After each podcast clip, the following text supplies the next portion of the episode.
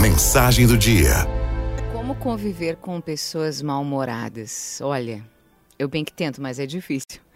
Conviver com gente mal-humorada é um exercício inevitável, afinal, eles estão por todos os cantos.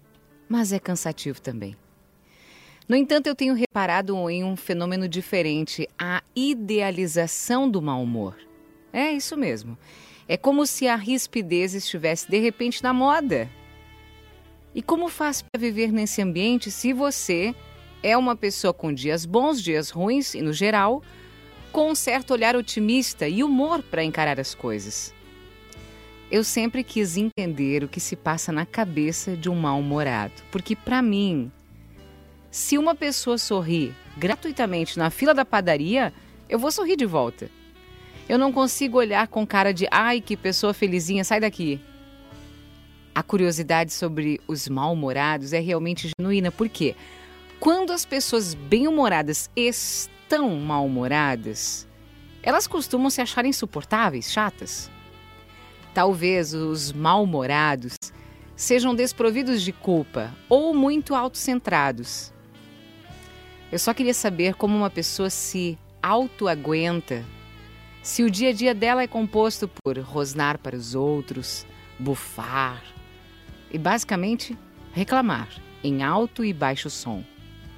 Veja bem, o mal-humorado puro não é aquela pessoa que tira sarro do seu próprio estado, que se reconhece como um chato reclamão ou que tem um espírito irônico e sarcástico. Normalmente é apenas o famoso de mal com a vida.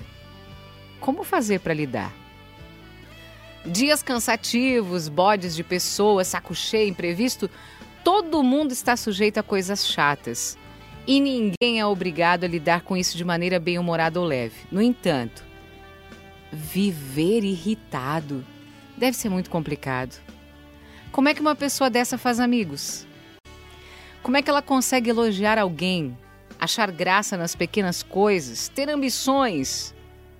E agora essa moda de ser mal-humorado de quando perguntado sobre algo, olhar com aquele ar de saco cheio e responder, ah, sei lá. Ou aquele ar de, é, problema teu. Quem consegue viver com esse ar de, o problema é teu?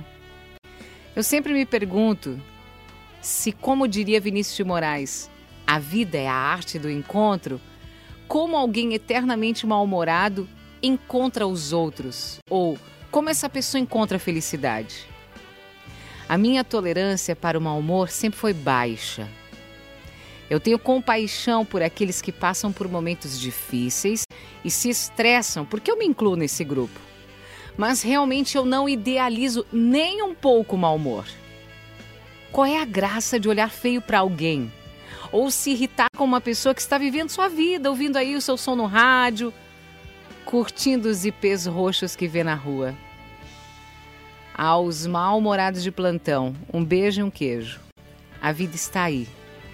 E quem sabe apreciar não pode perder tempo com quem passa o tempo reclamando de tudo. Araldo